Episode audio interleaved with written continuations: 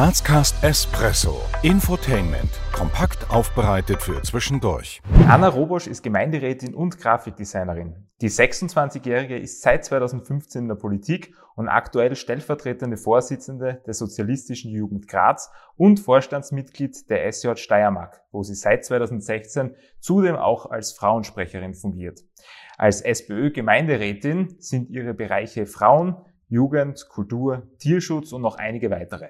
Ihre politische Botschaft, die Stadt gehört uns allen und sie muss auch für uns alle gleich, gerecht und solidarisch funktionieren. Liebe Anna, was treibt dich an, derart politisch aktiv zu sein? Vor allem auch auf den sozialen Medien, wie wir festgestellt haben. Mich treibt an, dass Politik ein Thema ist, das mich nicht loslässt. Es wäre egal, ob ich im Gemeinderat sitzen würde oder nicht, ob ich in der SE aktiv wäre oder nicht. Ich glaube, Politik ist einfach etwas, das lebe ich, das atme ich, das äh, ist das erste, woran ich denke, teilweise, wenn ich in der Früh aufstehe. Jemand kommt auf dich zu und fragt dich kurzerhand, wer bist du und was machst du? Was antwortest du dieser Person in aller Kürze? Ich würde sagen, hallo, ich bin die Anna, ich bin politisch aktiv, ich bin 26 und ich will diese Stadt wirklich zum Besseren verändern. Auto, Öffis oder Fahrrad? Öffi oder Fahrrad? Frühaufsteher oder Abendmensch? Abendmensch. Schlossbergbahn oder Schlossbergtreppe? Schlossbergbahn. Punsch trinken am Hauptplatzer Christkindlmarkt oder Sonnenliegen in der Augartenbucht? Sonnenliegen. Wir haben ja schon kurz ein paar Stationen von dir grob skizziert und kurz, kompakt zusammengefasst, was du bis jetzt gemacht hast und was du jetzt gerade tust. Aber vielleicht magst du uns noch einmal aus deiner Sicht vor allem deinen Werdegang äh, zusammenfassen. Also ich bin wie viele in der Politik, sogar Sebastian Kurz, ähm, aus der Schülerinnenvertretung aktiv geworden.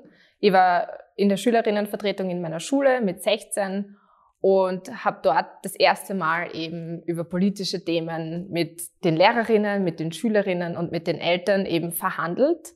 Da kam dann schon sehr früh die Jugendpolitik mit rein. Ich war dann in einer Schülerinnenorganisation und später eben in der sozialistischen Jugend, wo ich auch heute noch aktiv bin. Und da lernt man wirklich dieses Handwerk, das politische Handwerk.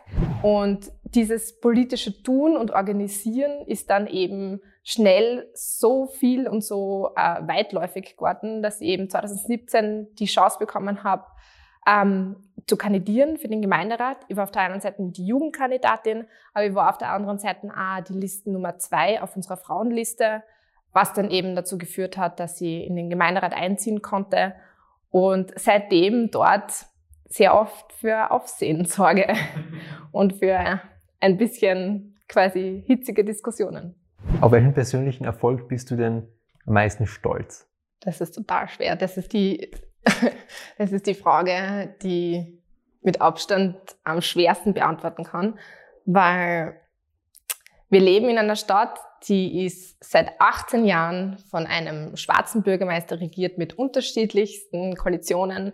Aber seit 18 Jahren, seit fast meinem ganzen äh, denkenden Erwachsensein und äh, Lebens äh, gibt es nur eine politische Richtung und das ist die Richtung von unserem Bürgermeister Nagel.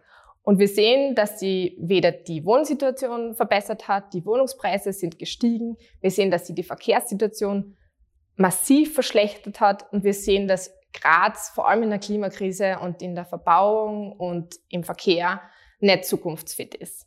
Der größte Erfolg meinerseits ist, dass wir jetzt als SPÖ, aber auch, glaube ich, als junge Menschen wirklich in die Politik drängen und an die Politik drängen und zu sagen, wir brauchen andere Visionen.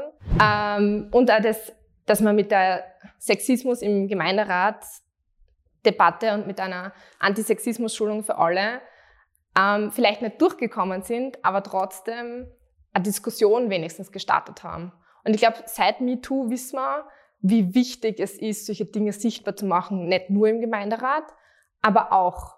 Und sich Dinge nicht einfach nur gefallen zu lassen. Ich glaube, ganz lange habe ich gedacht, ich muss mir einfach auch wegen meinem Alter und auch weil ich eine Frau bin, gewisse Dinge gefallen lassen und einfach bei gewissen Dingen ähm, zuhören und quasi drüber stehen, sagt man so schön, drüber stehen, um wirklich auf dem Inhalt drauf zu bleiben Und mittlerweile denke ich, nein, ich muss nicht drüber stehen. Nur weil ich eine Frau bin und nur weil ich vielleicht jung bin und nur weil ich vielleicht Dinge äh, sehr vehement sage und sehr viel hitzige Diskussionen starte, habe ich trotzdem das Recht, dass ich nicht ähm, quasi gedemütigt werde und habe trotzdem das Recht, dass mit mir respektvoll umgegangen wird. Was würdest du denn sagen, was deine Vision als Gemeinderätin für Graz oder vielleicht auch darüber hinaus ist? Für Graz ist meine Vision, dass wir die Klimakrise in den Griff bekommen, dass man diese Verbauungswut äh, stoppt, dass man mehr Grünraum hat, dass man den Platz so gerecht verteilt, dass er wieder den Menschen gehört und nicht den Autos, aber auch, dass man die wirkliche Verkehrswende schafft, also mit Mobilität Menschen anbindet, aber nicht mehr abhängig vom Auto macht. Und ich glaube, diese Vision, diese großen Ziele, die wir schnell erreichen müssen, in der Klimafrage vor allem, braucht man sehr lange zu suchen oder braucht man nicht sehr lange zu suchen, mit welchen Parteien diese Ziele zu vereinbaren wären und mit welchen nicht. Äh, und ich glaube, dass wir ein massives Umdenken in Graz brauchen. Nach 18 Jahren Stillstand und nach 18 Jahren Verschlechterungen für diese Stadt brauchen wir einen wirklichen Kurswechsel in der Politik und in den Mehrheiten dieser Stadt. Und die SPÖ braucht man für diese Mehrheiten auch. Wie trägst du in deiner Rolle als Politikerin dazu bei, die unterschiedlichen Facetten unserer Stadt mitzuformen? Indem ich sehr viel ähm, Kontakt zu den Menschen in Graz suche. Ich glaube, wir als Sozialdemokratie haben nicht die großen Spenderinnen hinter uns, haben nicht die großen Konzerne hinter uns. Unsere Kraft ist in unserer Organisationskraft und in der Kraft der Menschen, die wir mit unseren Ideen begeistern. Und deswegen müssen wir auch in Graz unsere ganze Energie darauf verwenden, mit Menschen in die Diskussion zu kommen, mit Menschen auch in Kontakt zu kommen und unsere Visionen an den Mann und an die Frau und an alle dazwischen zu bringen. GRK oder Sturm? Sowas von Sturm. also Nordkurve forever. 80-10 oder 80-20? 80-20. Bier oder Wein? Wein. Aufsteirern oder Grazathlon? hm, äh, nix von beiden. Na, äh, Aufsteirern. Da gibt's wenigstens Spritzwein. Was würdest du deinem 18-jährigen Ich heute raten? Ich würde ihm das gleiche raten, was Pippi Langstrumpf schon gesagt hat. Ähm, bleib wild, frech und wunderbar.